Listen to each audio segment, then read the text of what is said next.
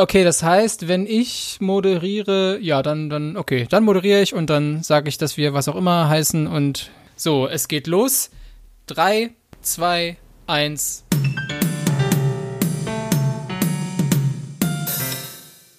Herzlich willkommen zur zweiten Folge von Was auch immer, dem Gaming-Podcast. Ich weiß gar nicht, ob der Gaming-Podcast unser offizieller Untertitel ist, Ja. aber äh, ich gehe einfach mal davon aus, dass wir, dass alle wissen grob, was gemeint ist. Ich äh, bin der Alex. Ich war auch in der letzten Folge schon dabei, deshalb brauche ich mich nicht nochmal extra vorstellen. Hört einfach die erste Folge. Äh, aber auch heute bin ich nicht allein, denn bei mir ist unter anderem der Matthias Kreinbrink. Hallöchen. Und wer ist noch da, Matthias? Sag Ach das so, doch ich mal. muss jetzt Stell doch die Leute vor. Mühsam. Äh, ein René, Ping-Pong-Prinzip. René äh, Reisensaal äh, Saal ist noch da. Ja, René Schniesenthal hier. Herzlich willkommen auch von mir. Hallo. Ach so, äh, ja, sorry, jetzt habe ich halt die Regeln direkt wieder vergessen. Äh, und dann ist da ja auch noch die Mandy. Hey Mandy, sag doch auch mal Hallo. Äh, guten Tag, hallo und willkommen. Ja, Hallo, Mandy. hi. Ja, wenn ihr mehr über uns äh, erfahren wollt, dann hört doch einfach nochmal, wenn ihr es nicht sowieso schon getan habt, die erste Folge von was auch immer. Da geht es um das schöne Thema äh, Gaming in der Beziehung äh, oder auch in, in der Familie, in der Freundschaft, wie auch immer. Haben wir ein bisschen offener gehalten. Heute geht es um was anderes. Äh, worum genau, das wissen die, die meisten noch gar nicht. Ähm, Bin sehr aufgeregt. und zwar haben wir so ein, wir haben so ein interessantes Prinzip, dass offenbar immer bis wir Aufnahme drücken, das Thema geheim gehalten wird. Äh, ich weiß nicht, ob das irgendwann mal so konzipiert wurde, ob das dann einfach so ergeben hat, dass wir einfach Das hat sich im Laufe der vielen Folgen antanzen. einfach ergeben. Es war eine monatelange Konzeptionsphase, die sind- diesem Podcast voranging. Wir sind da einfach sehr flexibel. Schön. Das heißt, ich kann jetzt einfach irgendein Thema vorgeben Ja. und ihr müsst antworten. Das heißt, das heutige Thema lautet Renés Kontonummer und Geheimzahl. Was willst du mit den zwei Cent? ey? Nase. Was willst du mit den zwei Cent? So Weil wahrscheinlich nicht, dass sich dann da jemand einhackt und sich denkt, uff, alle überweise ich mal 50 Euro, Ja. dass das Ja, nicht ganz mir. so traurig ist. Ja, so. Ja, genau. Ähm, nee, äh, ich habe tatsächlich ein anderes Thema. Es ist auch relativ aktuell und äh, ich glaube, äh, wer mich kennt äh, oder mit mir letztens mal gechattet hat und so, wird's das, wird jetzt auch nicht überrascht sein. Ich habe es auch in der letzten Episode schon mal angeschnitten.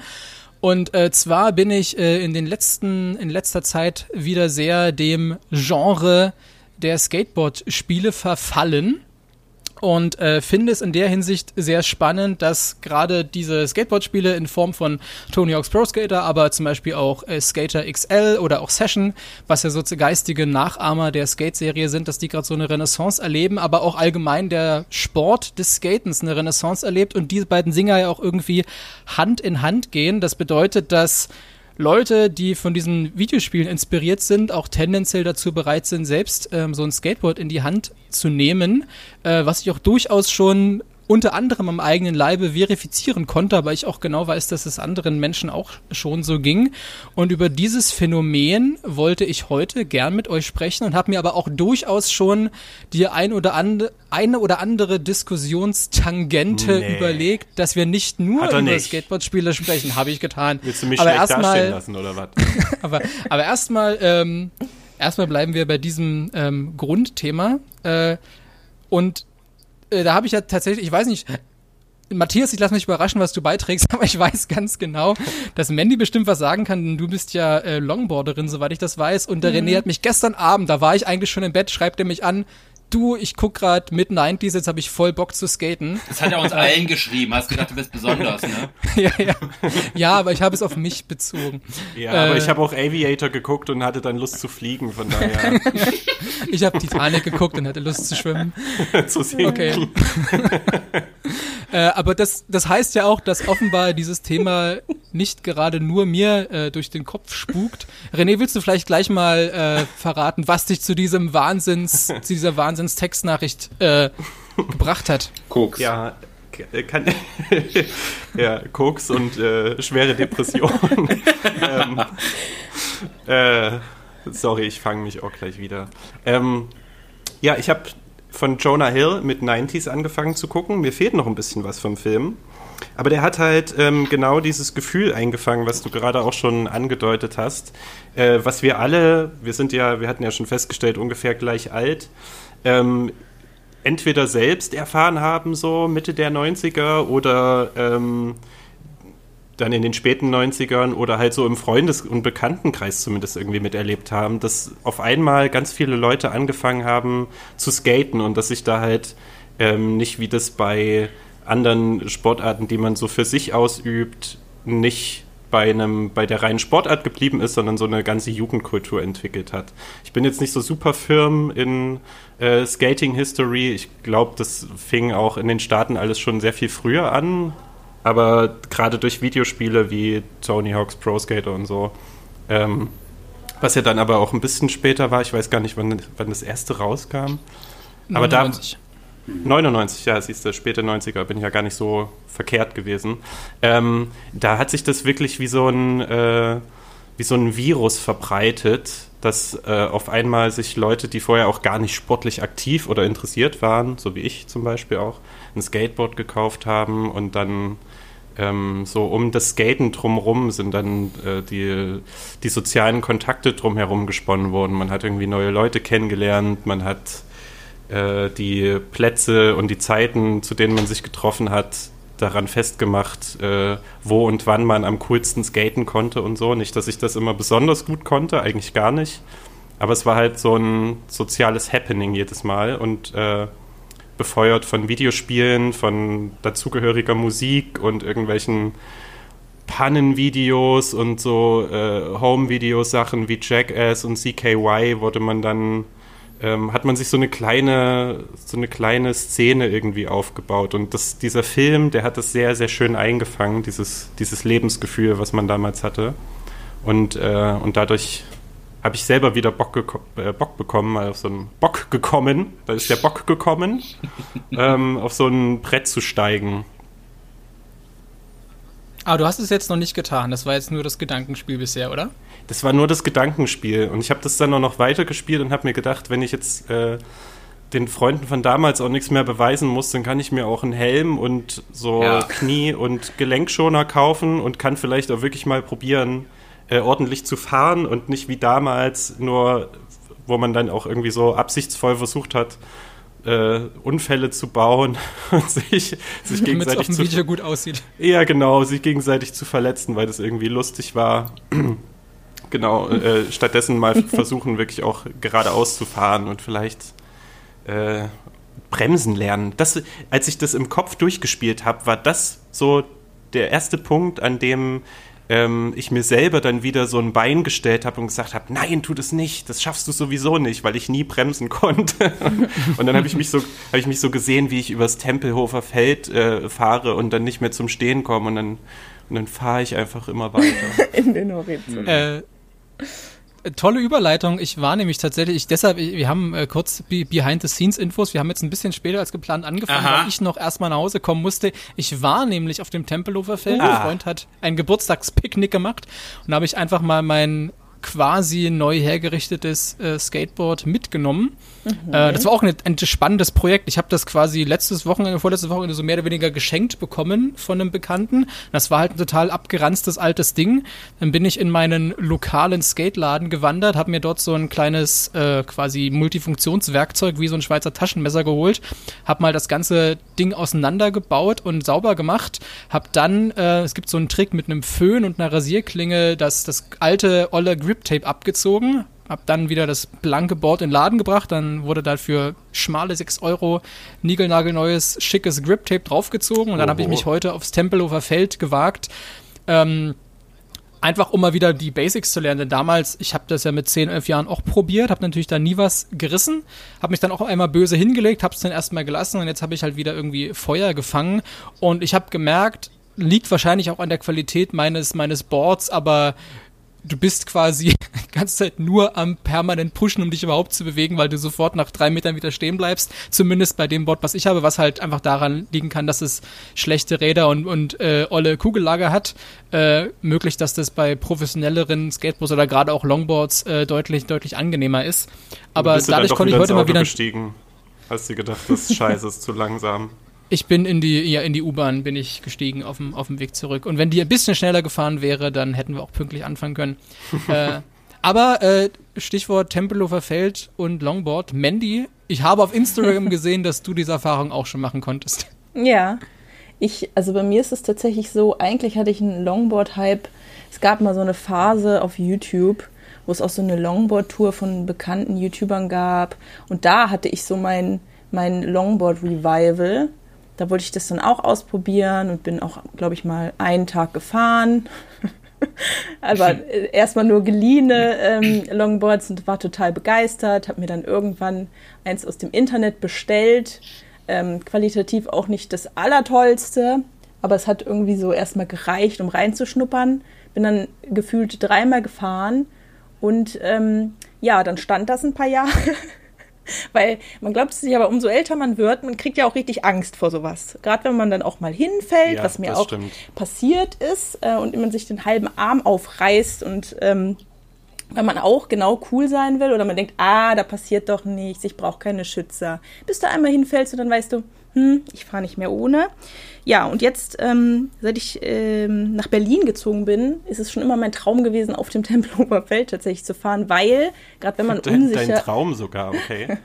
ja, weil das Problem ist, gerade wenn man noch sehr unsicher ist beim Fahren und ähm, wenn du so auf Straßen fährst, wo dann ständig irgendwie wie Straßenverkehr ist, Autos, andere Fahrradfahrer oder so, ähm, oder dann auch mal über so einen Buckel, Huckel, keine Ahnung. Und dann ist äh, die Sturzgefahr auch natürlich viel, viel höher.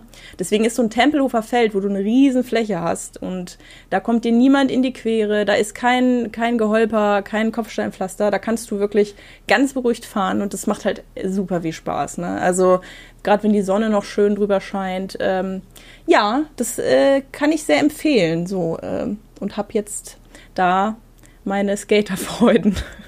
Obwohl Longboard kann man auch nicht ganz mit Skateboardfahren vergleichen.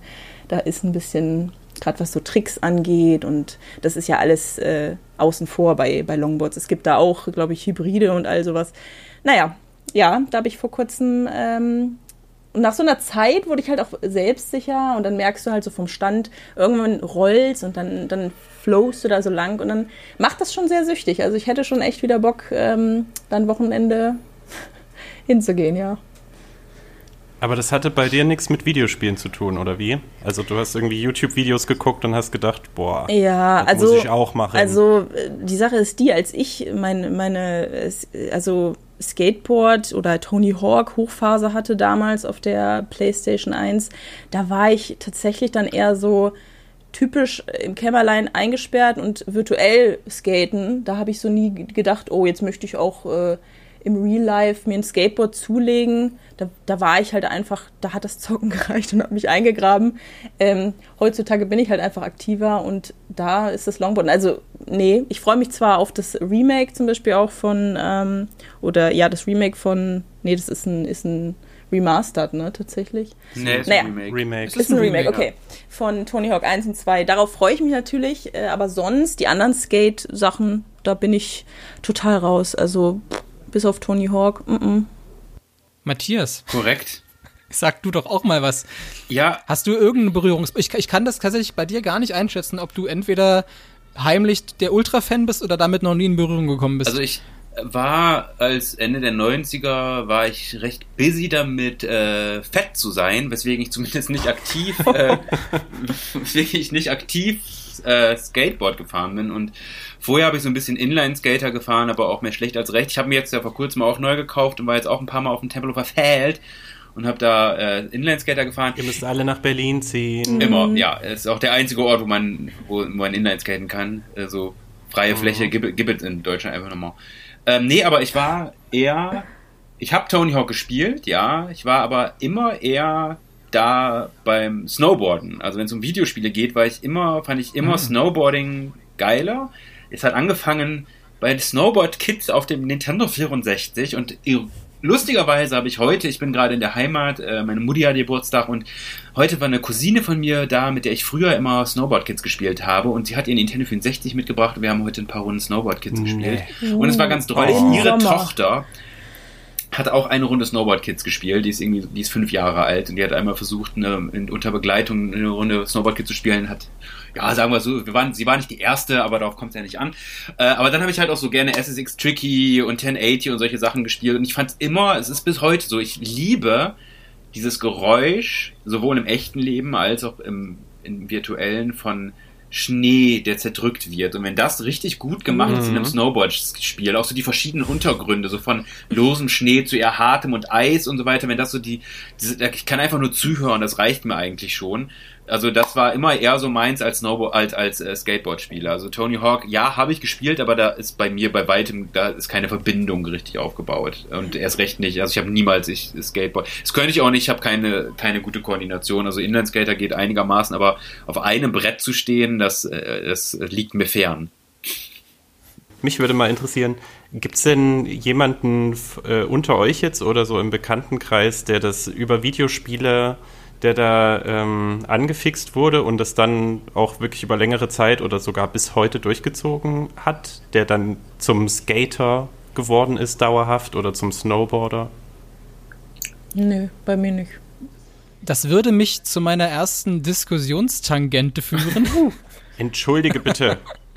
nee, nee, aber es ist halt eine tolle Überleitung, denn ähm, Dann nehme ich die was mir halt aufgefallen ja, nee, was mir nämlich aufgefallen ist, äh, das ist natürlich einerseits, also gerade bei Tony Hawk dann in den späten 90ern, frühen 2000ern halt diese, diese, ich sag mal, Revival-Welle gab, dass plötzlich die eigentlich in den 90ern für tot erklärte Skaterkultur plötzlich durch dieses Spiel wieder belebt wurde und alle daran Interesse gefunden haben gemerkt haben, hey, wenn ich das virtuell mache, warum mache ich es nicht einfach in echt?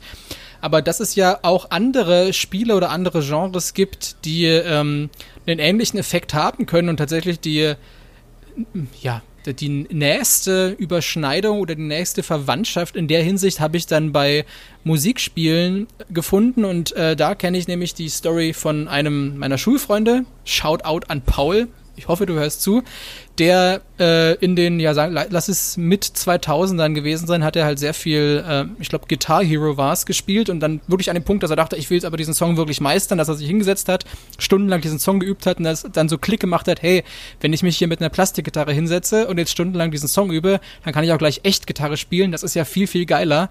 Und heute, 10, 15 Jahre später, spielt er in mehreren Metal-Bands auf sehr hohem Niveau und das wäre wahrscheinlich nie passiert, wenn es Guitar Hero und vergleichbare äh, Genrevertreter nicht gegeben hätte. Und das finde ich eine ganz spannende Parallele, weil ist durchaus, glaube ich, man über, über äh, Skateboard-Spiele was ähnliches sagen kann, aber das natürlich durch bei diesen Musikspielen, gerade dann jetzt in den aktuellen Rockband-Teilen, wo man dann sogar noch ein Keyboard hat und es dann wirklich letztendlich eins zu eins das Eingabegerät genau das macht, was das echte Instrument auch machen würde, dass es eine ganz, dass es eine, so, eine, so eine Unmittelbarkeit hat, mhm. wie äh, auf quasi wird, also auf, auf spielerischer Ebene echte Skills einem nahegebracht werden. Mhm. Hm. Ich kenne ich kenn das eher weniger, also bei mir selbst sowieso nicht. Ich bin tatsächlich, hat sich da so eine Überschneidung niemals gegeben. Das Einzige, an das ich mich noch erinnere, ist, dass ich in äh, zu besagter äh, fettleibigen Zeit, äh, als das gerade, als ich damit busy war, ähm, dass ich unbedingt dachte, ich möchte Videospielredakteur werden. Meine Mutter mir dann ja, aber okay, sagte, ja. dafür brauchst du ein Germanistikstudium und dann war das abgeschlossen. Äh, wenige oder auch viele Jahre Heute später. Wissen wir, das ist eine Lüge. Naja, erstmal das. Man braucht nichts. Aber tatsächlich studierte ich dann ja viele Jahre später Germanistik und bin jetzt äh, höchst erfolgreicher Videospielredakteur. äh, aber ansonsten ist tatsächlich. Ähm, Dieser ist Podcast ist eigentlich ein Gegenbeweis. Für dich vielleicht. Äh, äh, oh. ja. Äh, Aber Pro-Tipp, ein Filmwissenschaftsstudium reicht auch. Ach, äh, vieles reicht. Ähm, vor allem reicht, schreiben, gut schreiben zu können und eine kritische Distanz zu seinem Hobby einnehmen zu können, meine lieben Zuhörer mhm. und Zuhörerinnen. Mhm. Äh, aber deswegen gab es für mich nie, wenn überhaupt, dann gab es eher so eine inhaltliche, also dass mich vielleicht irgendwie ein Spiel auf inhaltlich auf irgendwas gebracht hat, weil fällt mir jetzt gerade tatsächlich kein konkretes Beispiel ein, aber als, also es gibt ja zum Beispiel viele Leute, die durch einen Assassin's Creed oder so dann ein Interesse an einer bestimmten Epoche gefunden haben und sich da mehr reingearbeitet haben, als entweder als Hobby oder vielleicht tatsächlich sogar dann, keine Ahnung, Geschichte studiert haben. Also ich, ich glaube, diese Phänomene, wo tatsächlich ein, ein Videospiel äh, oder ein Genre an Videospiel für eine bestimmte Art von Hype ist das falsche Wort, aber sowas wie Tony Hawk, also Pro Skater oder halt auch Rockband oder SingStar, das passiert, glaube ich, tatsächlich sehr selten, weil das müssen, das sind ja dann meistens die Spielmechaniken, die irgendwie dafür sorgen, dass man plötzlich auf irgendwas kommt. Ich glaube, es ist, wenn dann eher inhaltlich, dass Videospiele eher vielleicht dafür sorgen können, dass jemand ein ja. Interesse findet. Oder? Ja, für mich, für mich ist da auch der entscheidende Unterschied zu, also zu sowas wie Rockband ohnehin, ähm, aber auch zu so Sportspielen wie SSX oder sowas, also Snowboard-Spielen, mhm. ähm, dass die, die Skateboard-Spiele in den späten 90ern, ähm, ja, wie ich vorhin schon gesagt hatte, auch bei Leuten, die sich für äh, Sport generell, für Teamsports und sowas äh, gar nicht interessieren konnten und auch für äh, Sportspiele bis dato nicht wirklich begeistern konnten, dass die äh, mitgenommen wurden von einem äh, von einer großen äh, Mixtur sozusagen an Elementen, die das Gefühl beim Spielen von beispielsweise Tony Hawk ausgemacht haben, mhm. was sich halt auch gut so in das, in das tägliche Leben äh, übertragen ließ, so als, als Jugendlicher, der noch zur Schule gegangen ist. Also dann konntest du dich halt äh, irgendwie am frühen Nachmittag dann schon in einer Gruppe treffen und äh, und zusammen irgendwelche Sachen üben, die Musik hören, die in den, in den äh, Spielen im Hintergrund gelaufen ist und äh, Sachen imitieren, die sozusagen die großen Vorbilder vorgemacht haben. Da gab es ja dann auch immer diese Videos, die man freischalten konnte, in denen dann Chad Muska und Tony Hawk und wie sie alle heißen, ihre äh, schönsten Tricks vorgeführt haben und das halt auch alles in Kulissen, die nicht irgendwie ein, ein, Steilhang waren, wo du mit einem Seillift hochgezogen werden musstest oder was weiß ich, äh, irgendein Spielfeld äh, auf das man sich zeremoniell ähm, begeben musste, sondern keine Ahnung, auf dem, auf dem Schulhof, nachdem der Unterricht vorbei war, über irgendeinen so äh, über irgendeine so Sitzbank gegrindet oder auf dem, äh, auf dem äh, Busbahnhof, keine Ahnung, so an der, äh, an der Straßenkante irgendwie am Bordstein lang gefahren oder sowas. Das war halt alles sehr, sehr greif und nahbar und, äh, und hat dann so eine, also diese Videospiele haben ja wirklich diese, diese Kultur mit vorangebracht. Ich will nicht sagen, die haben die, ähm, die haben die überhaupt erst äh, ähm, geschaffen sozusagen. Die gab es auch schon vorher, aber die haben die für eine sehr, sehr große, größere Masse noch von Leuten interessant gemacht und dafür begeistert. Dass das dann nicht unbedingt langlebig war bei allen Leuten, das sei mal dahingestellt.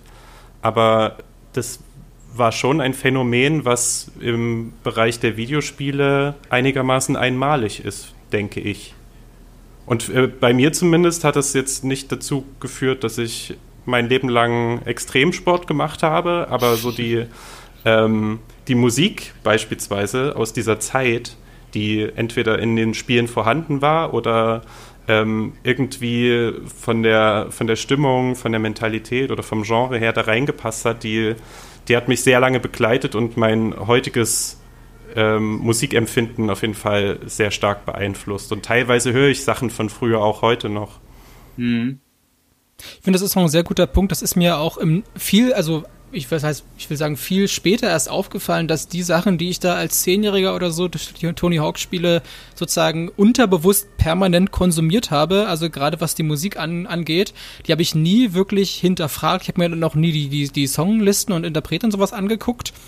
Aber dann habe ich dann irgendwie so 10, 15 Jahre später, als ich die Spiele mal wieder ausgegraben habe, und die Musik so sofort geklickt habe, weil ich ja dann auch ein ganz anderes musikalisches Verständnis hatte und in der Zeit mich auch musikalisch weiterentwickelt hatte, bei, also was Interpreten angeht, die mich interessieren und so, und dann plötzlich gemerkt habe, dass ganz viel von dem, was ich da unterbewusst über die hunderte von Spielstunden so aufgesogen habe, dass ja. ich das alles irgendwie, dass das so die kleinen Greifarme in meine quasi musikalische Prägung äh, ja. ausgestreckt hat und dass das auf jeden Fall bis heute noch irgendwie anhält. Also nicht unbedingt, nicht unbedingt jeder Track davon und, und nicht, nicht jeder Interpret und jedes Genre, aber gerade alles, was irgendwie so in die, ich sag mal, in die rockigere Richtung des Tony Hawk Soundtracks mhm. ging.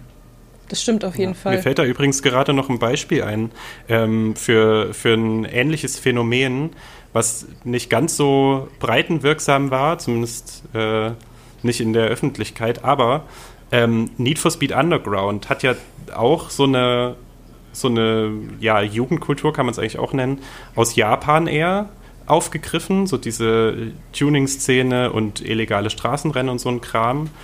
Und hat, hat ja das ähnlich äh, idealisiert und mit passender Musik begleitet und sowas. Und da gab es ja dann auch einen, einen krassen äh, Trend in anderen Erdteilen, so vor allen Dingen in den Staaten, aber auch dann in Deutschland von Jugendlichen, die angefangen haben, ihre billigen kleinen Karten irgendwie so aufzumotzen, wie sie das im Spiel gesehen haben, die sich dann auch so äh, nachts oder ähm, am Wochenende auf Parkplätzen getroffen haben und sich gezeigt haben, was sie an ihren Autos gebastelt haben und ja, tatsächlich auch illegale Straßenrennen gefahren haben. Deswegen meinte ich eben, es ist nicht so in die breite Öffentlichkeit gedrungen, weil äh, das, was Need for Speed Underground vorgelebt hat, ab einem gewissen Punkt halt einfach illegal war oder ab einem sehr frühen Punkt schon.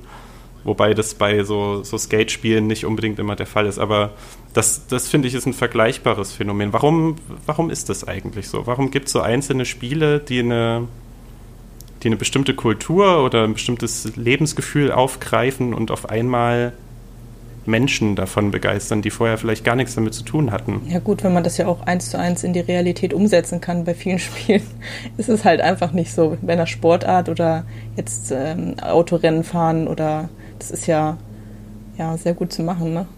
Wenn ich mir jetzt vorstelle, Fallout kann ich jetzt ganz schlecht in die, ich kann mit meinem Geigerzähler rumlaufen und mich freuen, aber ähm, ja, hm. daher kommt das, glaube ich. Das ist interessant finde ich, meine, wie wir schon gesagt haben, sowas wie Need for Speed äh, ähm, oder ähm, Snowboard oder äh, Rockband-Spiele, also das sind ja alles, die, die greifen ja schon vorhandene äh, reale, also in der realen Welt in Anführungszeichen existierende Phänomene auf und dann ähm, setzen sie sie um. Also was wie Fortnite, das finde ich tatsächlich eben auch irgendwie interessanter fast, weil das ist ja auch ein riesiges Phänomen und da haben die da, da wird ja auch versucht, das in der Realität umzusetzen, aber da werden halt einzelne Aspekte rausgesucht. So diese mhm. Tänze sind dann irgendwie umgesetzt worden oder die, die, die, die, äh, ähm, die Bewegungen oder Emotes und so halt alles und natürlich von Merchandising ganz mal abgesehen. Also dieses, ich glaube, das ist natürlich auch einfacher, dass ein Videospiel, das sowieso ein Phänomen aufgreift, das eh schon existiert und sich mehr oder weniger eigentlich draufsetzt noch oben drauf und das dann vielen mehr Menschen eventuell auch zugänglich macht, weil nicht alle halt irgendwie skaten können oder nicht alle ihr Auto aufmotzen können, dass es dadurch vielleicht auch irgendwie einfacher für einige Spiele ist, ähm, weniger vielleicht die Welle loszutreten, sondern auf sie zu reiten und dadurch das Publikum breiter zu machen, weil halt Videospiele einfach mhm. viele, viele Menschen erreichen können. Ich glaube, das ist dann eher der Fall. Ja. Der letzte Satz, den finde ich vor allen Dingen entscheidend. Also ich glaube, das ist einer der wichtigen Gründe, warum das so ist. Ähm, dass Phänomene aus der realen Welt aufgegriffen werden, die ähm, möglicherweise einfach auch niemals zugänglich sein werden für mhm. einige Spieler. Also es kann sich nicht jeder ein Auto leisten, es kann sich vielleicht nicht mal jeder irgendwie ein Skateboard leisten, aber ähm, wenn man dieses Spiel ja. oder hat die körperlichen Fähigkeiten dazu und so weiter mhm. und so fort. Also es gibt viele Gründe, warum man einfach nicht Teil einer Szene oder eines äh, einer Jugendkultur sein kann und ähm, und deswegen sich ausgeschlossen fühlt und vielleicht sind dann eben Videospiele hm. diese Anknüpfungspunkte für, für ganz viele Leute, dann doch irgendwie ein Teil davon zu sein. Ja. Alex, hast du noch eine Tangente? eine Tangente habe ich noch für euch, natürlich.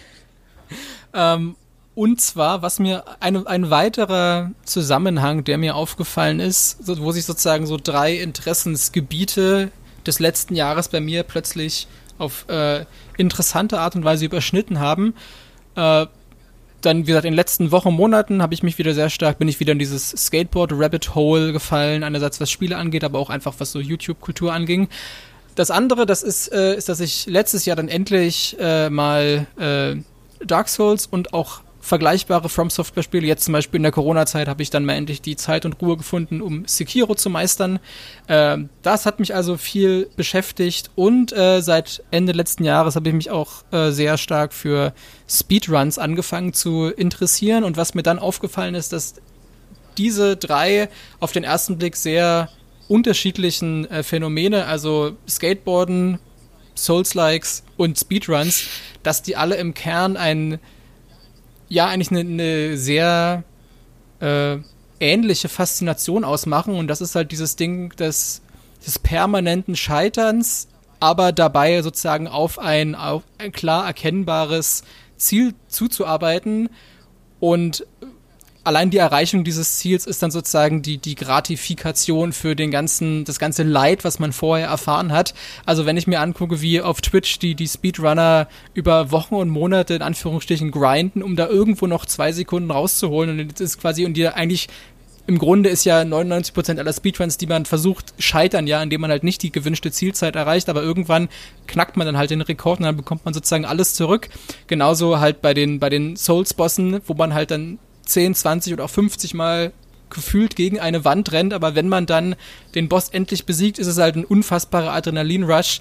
Und genauso ist es dann wieder beim Skaten, sowohl in den Spielen als auch beim echten Skaten. Also gerade bei den, bei den Spielen, bei den in Anführungsstrichen realistischen Spielen, wie jetzt zum Beispiel in einem, einem Skater XL, äh, wo es wirklich darum geht, motorisch auf sehr feinem Niveau, also äh, wo es wirklich um Millimeter und Sekundenbruchteile geht, die man da die Analogsticks be äh, bewegen muss, um irgendwelche Tricks auszuführen, wo man nicht einfach wie bei Tony Hawk X und Kreis drückt und dann macht er schon seine Tricks, sondern da ist es wirklich extrem filigran, dass halt immer jedem gestandenen Trick gehen halt irgendwie 10, 20 Fehlversuche voraus, aber dass man sozusagen diese ja, dieses permanente Scheitern auf sich nimmt und äh, das ist ja irgendwie auch ein Phil nee, philosophisch ist das falsche Wort, einen psychologischen Effekt oder auch einen Grund hat, warum man diese, warum man darüber hinwegsehen kann, gerade wenn man sich wie beim echten Skateboard auch wirklich verletzen kann. Und ich finde es auch faszinierend, es gibt eben teilweise YouTube-Videos von, von Skatern, die halt versuchen, irgendeinen bestimmten Trick zu meistern. Und dann sieht man so richtig, äh, man sieht dann sozusagen in einer Compilation alle Anläufe, die natürlich alle im ersten Moment scheitern. Und dann sozusagen erst der letzte Clip tatsächlich erfolgreich ist, wo man aber wirklich sieht, da sind teilweise Zeitsprünge drin von vielleicht mehreren Wochen, weil die sich halt beim Versuch verletzt haben. Und dann kommen die aber trotzdem vier Wochen später, wenn der Gips ab ist, stellen die sich wieder genau dahin und probieren das wieder. Und dass die Leute das auf sich nehmen und dass diese drei Phänomene, bestimmt noch mehr, aber Skaten, Speedruns und Souls-like und bestimmt noch andere Beispiele, die ihr mir gleich nennen werdet, dass die das schaffen, dieses, äh, diesen ja, psychologischen Anreiz irgendwie zu schaffen, dass man das auf sich nimmt, weil halt dann der Erfolgsmoment doch so groß ist, wenn man es tatsächlich schafft. Seht ihr das auch so? Mandy, sag du mal was. Schöner, ganz schöner Brocken. ja. Ähm, ich, also mir kam jetzt äh, in den Sinn das Spiel Getting Over It. Ich weiß nicht, ob ihr das kennt.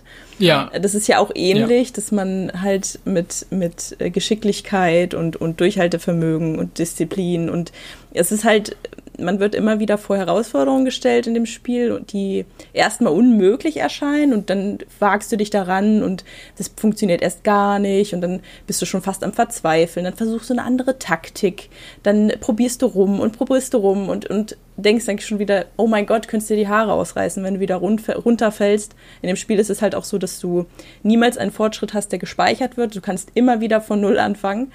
Und ähm, da finde ich das halt super ähnlich, auch dieser psychologische Effekt, dass wenn du dann diese Passage, sagen wir mal, geschafft hast, die dir erst so unmöglich erschien, dann ähm, bist du halt heidenfroh, wenn du die geschafft hast und solltest du nochmal runterfallen und die nochmal meistern müssen, was halt sehr, sehr oft in diesem Spiel vorkommt. Also du musst auch immer wieder dieselben Passagen ähm, ja, erklimmen und äh, schon beim zweiten Versuch ähm, bist du dann so schnell darüber, dass es teilweise dann nur, weiß ich nicht, eine Sekunde dauert und dann fragst du dich auch so, hä, wieso habe ich denn jetzt vor fünf Minuten da eine halbe Stunde an dieser blöden Passage gesessen, wenn ich sie jetzt in einer Sekunde schaffe? Und so erschließt du dir dieses Spiel Passage für Passage und, und, und diese, diese, diese Schwierigkeit, ich glaube einfach, dass wenn man, wenn man, wenn etwas sehr, sehr, sehr herausfordernd ist und man es dann halt nach etlichen Versuchen und nach etlicher Zeit geschafft hat, ist es einfach umso belohnender. Das ist halt, ähm, wenn etwas knacke, knacke schwer war. Und das ist so auch so ein bisschen das typische, typische, wie man einen Berg erklimmt. Also das kann man auch im echten Leben. Also du, du, du, du verfluchst den, den Berg, dir tun die Beine weh, du hast Durst, du schwitzt. Aber wenn du dann oben ankommst und ähm, mit dem Blick entschädigt wirst, das ist halt, ähm, glaube ich, so dieses Gefühl, was sich dann halt einsetzt und man denkt sich, okay, es hat sich alles vorher gelohnt, ähm, weil es so scheiße mhm. schwer war, ist es umso erfüllender, wenn du dann dir innerlich sagst, ich hab's geschafft. Und das kannst du, glaube ich, auf ganz, ganz viele ähm, Lebenssituationen oder auch auf Spiele mhm. ähm, übertragen. Und das ist, glaube ich, bei diesen Dark Souls-Spielen und auch bei diesen Getting Over It oder auch beim Skateboardfahren, um, weil es halt auch Schmerz, mit Schmerz verbunden ist und, und, und, dass es einfach viel, viel geiler ist, wenn man dann mhm. etwas geschafft hat. Ja ich denke auch, dass dieses Thema auch wieder zeigt, dass halt eigentlich Videospiele halt keine, also dass es halt ein Monolith ist, der aber ganz, ganz, ganz, wenn man also von außen wirkt wie ein Monolith, der aber so viele verschiedene Aspekte hat, weil ich glaube, gerade dieses, ich nenne es mal so Performance Gaming, also es wirklich darauf ankommt, irgendwie der mhm. Beste zu sein oder, oder irgendwas zu überbieten und dabei zu bleiben. Das ist ja nur ein Bruchteil der Leute, die Videospiele spielen, machen das ja. Also das ist ja wirklich, das sind ganz mhm. wenige und bei mir ist es, also ich liebe ja Souls-like-Spiele. Ich mag Sekiro überhaupt nicht. Ich äh, liebe Bloodborne, Dark Souls 1 und 3, 2 ist auch okay und, und ähm, das sind ich, also ich bin halt überhaupt kein Performance-Gamer eigentlich. Also ich mag es eigentlich nicht, also ich, Videospiele sollten, sind für mich keine Herausforderung. Also anders. Die Herausforderung eines Videospiels ist für dich, mich nicht der Grund, weswegen ich ein Videospiel spiele. Weswegen ich Videospiele auch nie, niemals den Reiz hätte, ein Videospiel auf schwer durchzuspielen, statt auf normal oder leicht oder was auch immer. Also das ist so, nee, das ist, das ist für mich nicht der Grund, weswegen ich Videospiele spiele, aber aus irgendeinem Grund schaffen es dann halt diese Dark Souls oder Souls-like Spiele, eigentlich Dark Souls, das sind tatsächlich Souls-like-Spiele habe ich bisher keins gehabt, wo ich wirklich, das mich richtig gefesselt hat. Also die äh, From Software-Spiele äh, von also Dark Souls und Bloodborne, dass die mich dann aus irgendeinem Grund doch so total kriegen. Und ich war, kann gar nicht genau sagen, was es ist, aber es ist die, eine Mischung aus Atmosphäre und halt unglaublich, unfassbar gut funktionierenden Systemen. Also das ist ja eben auch sehr selten, dass du ein Videospiel hast, das so unglaublich präzise halt ist. Es ist, obwohl es so scheiße schwer ist, eben nicht unfair ist, weil weil diese Systeme einfach zuverlässig funktionieren. Das heißt, du weißt, mhm. Du weißt, es passiert nicht random plötzlich irgendein Glitch und irgendjemand, also es passiert zumindest sehr selten, dass du irgendwie, dass sich den Gegner trifft, wo er dich eigentlich nicht treffen sollte. Das heißt, wenn du dann irgendwann gelernt hast, wie du auszuweichen hast, dann ist das auch zuverlässig. Ähm, ja, und diese Bloodborne, äh, Bloodborne vor allem, aber die, diese, also Bloodborne und Dark Souls, das im Grunde schaffen, sind das so die einzigen Spiele eigentlich, die mich dann auch wirklich anspornen, dass ich dabei bleibe und es immer und immer wieder versuche und dann auch irgendwie so ein, zwei Wochen meistens wie in so einem Sog drin bin, irgendwie so, dann äh, auch nichts anderes mache, als diese Spiele zu spielen. Ich muss aber in einer total äh, in der richtigen Stimmung dafür sein.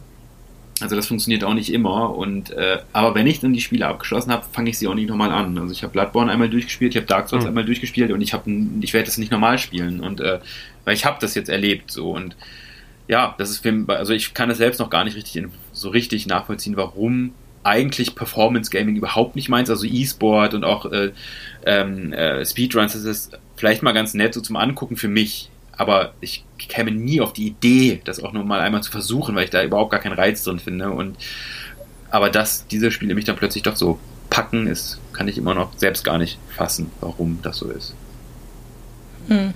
Ich finde es gerade spannend, dass du meintest, dass du dann, als du die durch hattest, das äh, nicht nochmal gespielt ja. hattest, denn für mich war auch so ein ex extremer Aha-Moment, äh, gerade bei Darkness, aber vor allem auch, als ich dann Sekiro durch hatte, was ja am Anfang, also Sekiro, wenn man das anfängt, das wirkt ja auf den ersten Blick noch unmeisterbarer mhm. als, als Dark Souls es jemals war, dass man das jemals war, dass man am Anfang wirklich keinerlei Hoffnung hat, jemals dieses Kampfsystem meistern zu können. Und wenn man dann aber die Spiele durchhat, dann ist es das, was, ähm, was Mandy vorhin meinte, dass dann bei Getting Over ein Abschnitt plötzlich in wenigen Sekunden überwunden wurde, der vorher unmöglich schien. Und gerade hatte ich dann bei beiden Spielen das Gefühl, dass man dann einfach mal probeweise, weil es eh gleich direkt losgeht, äh, halt in diesen New Game Plus Modus New Game Plus, New Game Plus, wie auch immer, Modus reinspielt und einfach denkt man sich, ich spiele mal einfach eine halbe Stunde dörtlich mal ein bisschen rum, gucken, wie sich das anfühlt, ob ich einen Unterschied merke. Und plötzlich rast man dadurch den Content durch, der einen beim ersten Anlauf einen halben Tag oder länger gekostet hat und man halt sofort am eigenen Leib sozusagen merkt, wie man diese Mechaniken wirklich verinner verinnerlicht hat und das sozusagen nicht per, also natürlich per se ist das Spiel natürlich schwer, aber das natürlich, die Schwierigkeit bestand halt darin, diese sehr fairen und logischen und zuverlässigen Mechaniken zu verinnerlichen. Und das ist ja wieder der gleiche Effekt beim Lass es Skateboarden und auch Fahrradfahren sein. Also das ist ja, man sagt ja nicht umsonst, dass sozusagen, dass man nie wieder das Fahrradfahren mhm. vergisst. Aber wie oft haben wir uns als Kind hingelegt und sind blutend nach Hause gekommen, weil wir mit dem Fahrrad umgekippt sind? Weil das halt auch erstmal ein Skill ist, der über Wochen, Monate, vielleicht auch Jahre, keine Ahnung, äh, antrainiert werden muss, bis das halt sitzt. Mhm. Ja. Ich finde, den Unterschied macht da einfach aus, äh, wie viel kannst du extrapolieren. Also wenn ich einmal ein Fahrrad gefahren bin und ich kann das, dann kann ich für den Rest meines Lebens in Situationen, in denen ich auf ein Fahrrad angewiesen bin, Fahrrad fahren. Wenn ich Dark Souls beherrsche, dann beherrsche ich halt Dark Souls so. Da komme ich jetzt nicht irgendwie vom Tempelhofer Feld weg, äh, wenn, wenn die letzte Bahn schon abgefahren ist und nur noch irgendwie ähm, so E-Bikes in der Nähe sind oder sowas. Ähm, und, und da ist für mich halt dann so der Unterschied, ähm, ja, auch was, was Matthias vorhin meinte, zwischen Performance, also spiele ich die Spiele wirklich, um die total gut zu beherrschen und ähm, eine Meisterschaft vielleicht darin zu, äh, zu erreichen und mich mit anderen vergleichen zu können? Oder spiele ich die aus ganz anderen Gründen? Also spiele ich jetzt beispielsweise, ich kann ein Dark Souls nicht spielen, ohne diesen Anspruch zu haben. Aber ich könnte Tony Hawk beispielsweise oder die anderen, ich möchte übrigens nachher auch noch ein paar andere ähm, Sportspiele aus der Anfangszeit oder aus den späten 90ern erwähnen, die ich sehr erwähnenswert finde. Aber egal. Aber man kann Tony Hawk zum Beispiel auch spielen.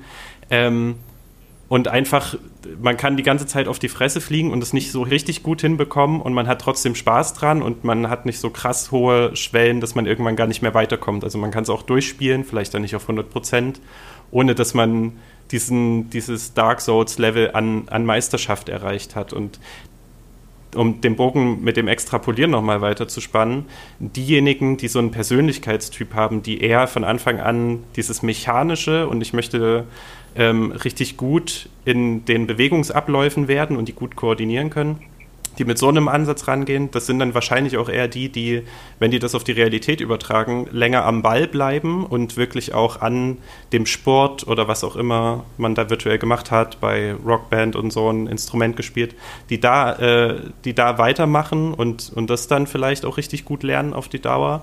Während die, die es wie äh, ich oder halt auch Matthias meistens eher so aus Jux und Dollerei, eine nette Herausforderung und irgendwie ein gutes Gefühl, ähm, da, da ver, verharrt das dann auch eher dort. Da wird es dann keine, keine langfristige Pro Profession sozusagen. Mhm. Ja, oder, oder ich glaube halt, weil es einfach auch der Anspruch, also ich suche halt was ganz anderes in einem Videospiel als diese Herausforderung. Ja. Das, natürlich ist dann, überträgt sie sich dann auch eher nicht aufs auf das Nicht-Videospiel-Leben, weil diese Art von Herausforderung ich auch im echten Leben dann natürlich nicht suche. Also ich suche schon Herausforderungen im Leben, aber sie sind ganz anders gelagert, als sie es in einem Videospiel sind. So und deswegen überträgt mhm. es sich dann ja, natürlich. Ja, das meine ich mit Persönlichkeitstypen, ja. Genau, richtig, aber dieses, also, ähm, ähm, ja, Punkt.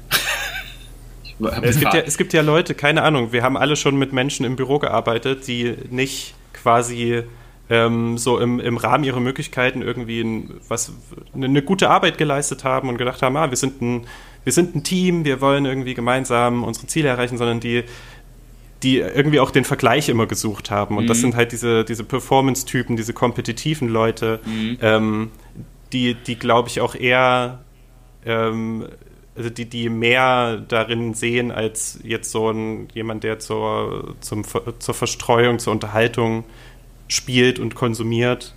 Ähm, nämlich eben genau das, dieses Professionalisieren, vergleichbar sein und im Vergleich auch gut wegkommen. Mhm. Ja, oder halt so, so einen gewissen Ehrgeiz zu haben, halt irgendwas komplett zu durchsteigen und irgendeine Mechanik so gut zu durchsteigen, ja, vielleicht auch gar nicht das, ja. unbedingt im Vergleich mit anderen, weil so Dark Souls, also klar, das hat Online-Aspekte und da gibt es auch große Communities und so weiter, aber viele, also unter anderem auch ich, und das ist auch der Unterschied zum Beispiel, weswegen ich Sekiro nicht mag, ist, dass Sekiro lässt halt auch nur eine einzige Art äh, zu, wie ich dieses Spiel spielen kann. Was ich an Dark Souls oder den Souls-Spielen so mag, ist, dass sie zwar schwierig sind, aber dann doch recht viele unterschiedliche Wege zulassen, wie man dann mit dieser Schwierigkeit umgehen möchte. Und Sekiro ist halt gar nicht so. Und deswegen, das ist für mich auch sowas, was, was, weswegen ich kompetitives Gaming nicht so mag, weil es oftmals halt so sehr, sehr einschränkt die Möglichkeiten eines Videospiels, weil sich halt komplett nur noch auf eine einzige Mechanik oftmals äh, dann irgendwie so Spiele runtergedampft werden und äh, das gefällt mir halt nicht. Ich bin immer eher jemand, der Videospiele spielt, um so die ganzen Möglichkeiten auszuprobieren, die halt da sind und eher so ein paar Erfahrungen zu machen. Und dann bin ich halt meistens auch in einem Videospiel auch recht schnell, ha, habe ich so alles aus dem Videospiel geholt, was ich rausholen konnte oder wollte. So deswegen spiele ich auch oftmals Videospiele mhm. tatsächlich nicht durch. Habe aber auch kein schlechtes Gefühl dabei. Also sowas wie Pile of Shame, das kommt mir überhaupt nicht, das ist gar kein Gedanke, der mir aufkommt, weil ich niemals mich verpflichtet fühle, ein Videospiel zu spielen zu Ende zu spielen. Und oftmals habe ich dann in einem Videospiel schon so das viel erlebt. Du gar nicht.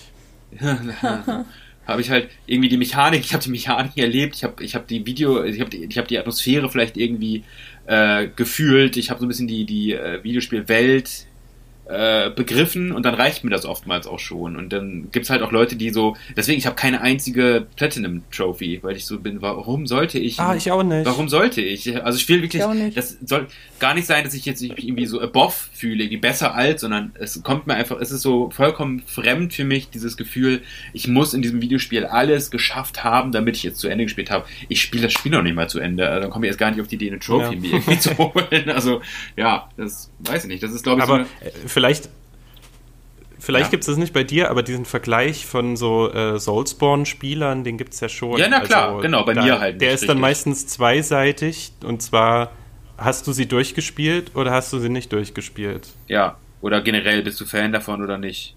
Ja. Ja, genau. Und aber dann, dann gibt es noch Abstufungen. ja schon Leute, die sich so elitär. Ja, das ist komplettes elitäres Gaming. Ja, aber dann heißt es noch so, ja, hast du irgendwie Ghost gesummoned beim Endgegner? Und ja, habe ich. Und manchmal sogar zwei so what? Ja, keine Ahnung. ja, keine Ahnung. Aber der Alex gut, weiß, dass du ich, jetzt mal deinen der, der Alex versteht Videospielpimmel ausgepackt hast. Nee, eben nicht. Das Gegenteil. Ghost Summon bedeutet, dass du die Hilfe geholt hast in einem Endgame, also NPCs so. mit dir gekämpft haben oder, oder teilweise auch nicht. So gut kenne ich mich ja. aus.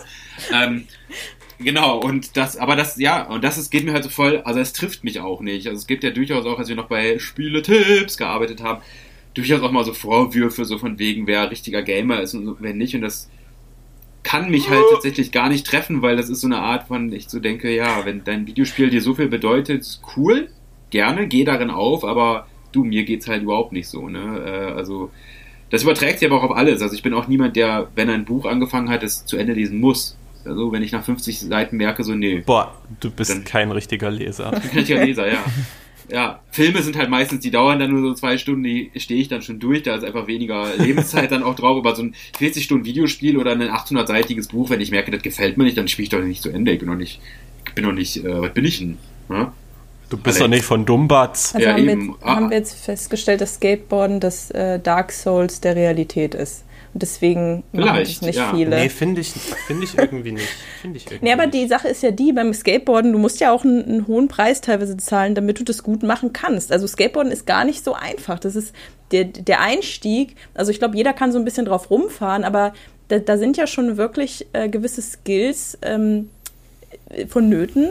Und, und auch diesen, mhm. was ich meine mit dem Preis, ist halt, du kannst jeden Skater fragen, äh, ständig auf die Schnauze zu fliegen und sich zu verletzen, also wirklich körperlich zu verletzen, ist, ist ja, ähm, äh, ja gang und gäbe. Und ob man diesen Preis halt zahlen will, um dann einen Sport oder eine Leidenschaft auszuüben, ähm, ja, ist ja nicht. Ja, aber das kannst du doch von so vielen Sportarten sagen. Ja, aber ich wenn ich jetzt schwimmen das, gehe, dann das also. Besondere, na, das, also die Verletzungsgefahr. Das, das Besondere ist, glaube ich, nochmal das Drumherum und die. Ja, die, natürlich, die natürlich. Ebene, das, die Mentalität. Das haben aber ja auch viele Dinge. Ne? Ja, also gerade. Aber ich glaube, das. Nee, erzähl. Ja, erzähl. Nee, du. Achso, ich, ich, oh, ich, oh. ich, wollte nur sagen, ich glaube, das lässt sich ganz gut auf Videospiele übertragen, dass gerade die Videospiele, äh, die ähm, einen besonders großen Einfluss auf Menschen haben und besonders groß auch in die Nicht-Videospiel, in den Nicht-Videospiel-Alltag hinüberschwappen, sind die, die genau das haben, die nicht nur ein Spiel sind, sondern die einen darüber, die darüber ja, hinausweisen, genau. die eine, entweder eine große Community haben oder die mhm. äh, wie bei Fortnite diese, diese Weize, also so Elemente haben, die durchaus auch im, in anderen Bereichen des Lebens irgendwie ähm, anwendbar sind oder mhm. zumindest irgendwie ausgeübt werden können oder halt mhm. irgendwie mhm. äh, verhandelt werden können. Ich glaube, das, das, das macht tatsächlich ein Videospiel aus, das irgendwie eine bestimmte krasse Fangemeinde schaffen kann und das auch, äh, wie gesagt, in andere Bereiche des Lebens rüberschwappen kann. Das, da muss es mehr geben als nur eine Mechanik, also nur ein Spiel irgendwie. Da muss immer noch mhm. mehr dabei sein, ja. Und ich glaube, das ist halt beim Skaten ja. auch gegeben, dass du hast diese Sportart, aber da gehört auch eine gewisse Art. Ja. Oder es kann eine gewisse Kultur und gewisse Community und, und Style und so ja, weiter. Ich wollte gerade sagen, ja. es ist auch Stil und Musik. Also ich, wenn ich mich genau. erinnere, ich habe damals mir Ease-Schuhe gekauft. Also ich war nie, ich, ich habe mich nie zum äh, Skaten motivieren lassen durch Tony Hawk, aber ich habe so ein bisschen diesen Lifestyle lassen. vielleicht, diesen Lifestyle gelebt. Ich habe mir dann Ease-Schuhe gekauft und auch heute noch, wenn ich an einem Skaterpark stehe tatsächlich, das übt eine Faszination auf mich aus. Also ich gucke dann zu mhm. und freue mich und, und das ist so. Da wachsen dir direkt Baggy Pants. und irgendwas in mir wird da irgendwie so aktiviert. Ob das damals von diesem ganzen Tony Hawk ähm, kommt, ich weiß es nicht, aber es ist eine Faszination da, ja. Auch wenn hm. ich die Schwelle nie übertreten habe. Ich, ich, ich, finde, ein, ein, guter, ein gutes Ende zu diesem Podcast wäre jetzt, wenn einfach René noch so ganz stumpf für 10 Minuten Spiele aufzählen würde, die nicht Tony Hawk sind, die ihm noch gefallen haben, während alle anderen einfach schon ausmachen. Aber ich hätte da aber, ich hätte da aber auch ein Sportspiel. Das könnte ich auch noch einmal aber erzählen. Oh, wir, ja, lass ja. uns alle ja? Unsere, ja. unsere liebsten Extremsportspiele okay. einfach aufzählen. Es sei denn, es sei denn der äh, Alex hat jetzt hier noch so die, die mega steile noch These, eine Tangente. die er unterbringen konnte. Nee, nee, nee, nee, wir sind an einem guten Ja, oder? Punkt ich finde, Alex hat jetzt auch lange nicht geredet. Du kannst einfach mal anfangen mit Dann, deinen Extremsportspielen genau. die du gerne gespielt hast? Uff, da würde mir jetzt spontan tatsächlich nur würden mir nur diverse Tony Hawk Serien Vertreter einfallen, die ich gespielt habe. Aber ich habe übrigens heute, wirklich heute Morgen zum ersten Mal den allererstes, allererste Tony Hawk Spiel zu Ende gespielt, denn ich habe ja damals, ich war ja immer PC-Spieler, das heißt, ich konnte nur mit dem zweiten anfangen. Der erste kam nie für den PC, zumindest nie in der Originalversion und habe jetzt aber per Emulator das Original von der PS1 mal nachgeholt und habe das heute mal früh mal fertig gespielt. Ich muss gerade lachen, ähm, weil, wie du Emulator ausgesprochen hast. Ist das nicht dieser Deutsch-Rapper, der jetzt auch so poppige Musik macht? Emulator? Da fragst du den falsch. Ja, vollkommen äh, ah, du könntest mir sowas, äh, also ich habe ja, du könntest wahrscheinlich bei mir Wetten abschließen, du denkst dir irgendwelche Worte aus und sagst dann, ist das ein Deutschrapper oder nicht und dann kannst du sehr das viel Geld Das machen wir dann im nächsten Podcast. Ähm, mhm. Ich glaube, das war einfach genau. ein sehr, sehr schlechter Witz. Ja, das sind wir, das sind okay, wir gewohnt okay. von dir. Emulator. Äh, aber apropos ähm, schlechter Witz, möchte dann einfach René weitermachen? Mhm. Oder? Achso, oder hast du noch was, Alex? äh, ich wollte nur noch abschließend sagen, da ich auch meinte, es gibt quasi gerade, äh, es ist ein semi-aktueller Aufhänger, warum ich, warum ich auf das Thema gekommen bin. Einerseits erscheint am äh, 18. August für alle, die sich ein bisschen für das Phänomen Tony Hawk oder, und auch die, die äh, Art und Weise, wie dann das Spiel die Skater-Szene insgesamt beeinflusst hat, erscheint am 18. August eine Dokumentation mit dem Namen Pretending I'm a Superman. Das wurde, wurde jetzt die letzten Jahre über gecrowdfundet. Äh, also wen das interessiert, der kann da mal reingucken und ansonsten Anfang September erscheint das schon äh, erwähnte Remake und äh, wer Bock hat und das vorbestellen will, kann inzwischen auch schon die Demo-Version spielen. Und äh, das war's von meiner und Seite. Damit haben wir auch jetzt den Sponsor unseres Podcasts preisgegeben. Ja, wir sind noch nicht gesponsert. Wenn ihr ganz viel Geld habt und äh, guten Content mögt, dann äh, lasst uns gern mal eine Nachricht da und äh, sponsert uns. Ja. So. Thrasher, Skate and Destroy. Das ist dein Spiel, ja? Street Skater 1 und Street Skater 2. Sind das jetzt von Dave Mirror Bro BMX. BMX Triple X, da sind wir schon auf der PlayStation 2. Du hast doch gerade einfach und ganz wichtig, gegoogelt Extremsportspiel und liest jetzt irgendeine blöde Release-Liste hier vor. Nein. Hampel. Das sind alles Sachen, äh, also gerade diese PS1-Skate-Spiele, äh, hm. die hatten fantastische Soundtracks. Und äh, ich habe die SSX-Demo für die PlayStation 2, da war die, das war ein Starttitel für die PlayStation 2 und wir hatten damals die Konsole noch ohne ein vollwertiges Spiel und haben die Demo mit der ersten Bahn äh, über Wochen, glaube ich, einfach gezockt, wo man immer nur das eine Rennen fahren konnte. Hm. So, ja, das war mein Show and Tell. Hm. Ähm, Aber Matthias, hast du dann dann Sean White Snowboarding gespielt? Nee. Das war ja quasi das Snowboarding-Äquivalent der Tony Hawk. Also ich habe tatsächlich, äh, meins war vor allem, also Snowboard Kids, aber kein Extremsportspiel, das ist ein Multiplayer-Spiel. Äh, ähm, aber dann war es vor allem SSX, SSX, aber vor allem SSX Tricky auch. Das habe ich sehr, sehr gerne gespielt. Ähm, auf dem Gamecube damals. Ja, das ist so mein Extrem, in Anführungszeichen, Extremsport. Aber ich habe jetzt auch zuletzt, oh Gott, wie heißt es nochmal? Das Ubisoft-Spiel, das keiner gespielt hat. Wo man. Äh, äh, ja, ich weiß, Steve. Genau, Steve. Ich fand das ganz Ach, neckisch. Ich fand es ganz neckisch. Habe ich auch ganz gern gespielt.